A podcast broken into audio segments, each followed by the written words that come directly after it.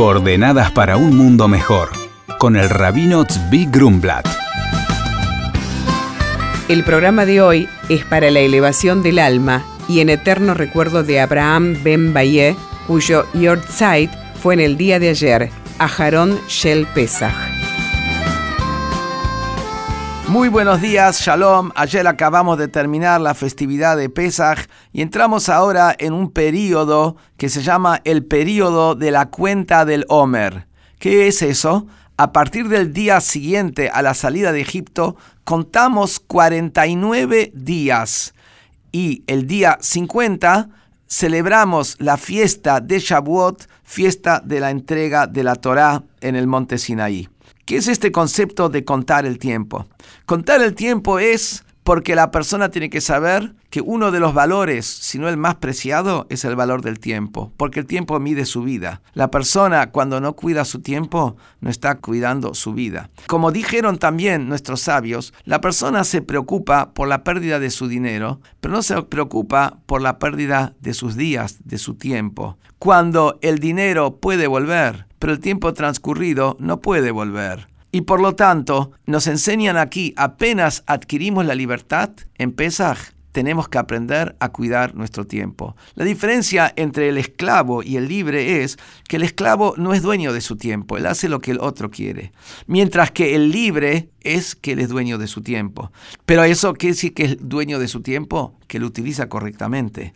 ¿Qué quiere decir utilizarlo correctamente? Darle contenido. Yo no puedo manejar el tiempo. El tiempo transcurre, haga yo lo que haga. El cronómetro se sigue moviendo cada instante, cada segundo. Lo que yo puedo hacer es darle contenido. Cuando le di contenido a ese tiempo, ahí el tiempo lo adquirí, es mío. Si yo no le di un contenido, ese tiempo se perdió. Entonces, ¿cómo contamos el tiempo? El tiempo lo contamos como contamos el Homer, la cuenta del Homer. Por ejemplo, hoy, que es el octavo día del Homer, ayer de noche fue la octava noche, contamos siempre por la noche, el que no contó por la noche puede contar por el día.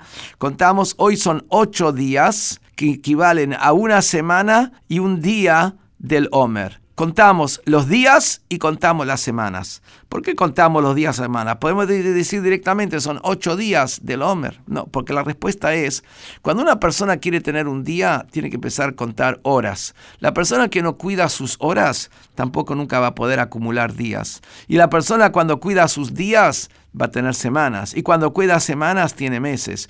Es decir, el apreciar el momento, el apreciar el instante, el buscar darle contenido a cada momento. ¿Y de qué manera vamos contando? Contamos, hoy es un día del Homer, hoy son dos días del Homer. No decimos, hoy es el primer día, hoy es el segundo día. ¿Por qué? Porque cuando decimos, hoy es un día, decimos, hoy cuando logro que este día sea completo, íntegro por mis acciones, por lo bueno, por lo que hago, por la Torah, mitzvot, etc. Entonces, el día de hoy es íntegro. Mañana subo un escalón más, va a ser íntegro el día de mañana. Pasado va a ser un escalón más, también va a ser íntegro.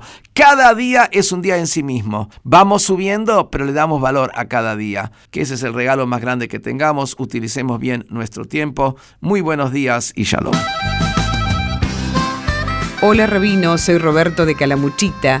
Quería saber qué visión tiene la Torá sobre los ángeles. Y el rabino le responde, hola Roberto, los ángeles son mencionados en Génesis en varias oportunidades. Un ángel es un ser espiritual y no tiene ninguna característica física. Las descripciones angélicas provistas por los profetas, como las alas, se refieren a sus habilidades y tareas espirituales. Los ángeles están preprogramados para servir a Dios y al no tener libre elección, están atrapados en un nivel constante de conciencia espiritual.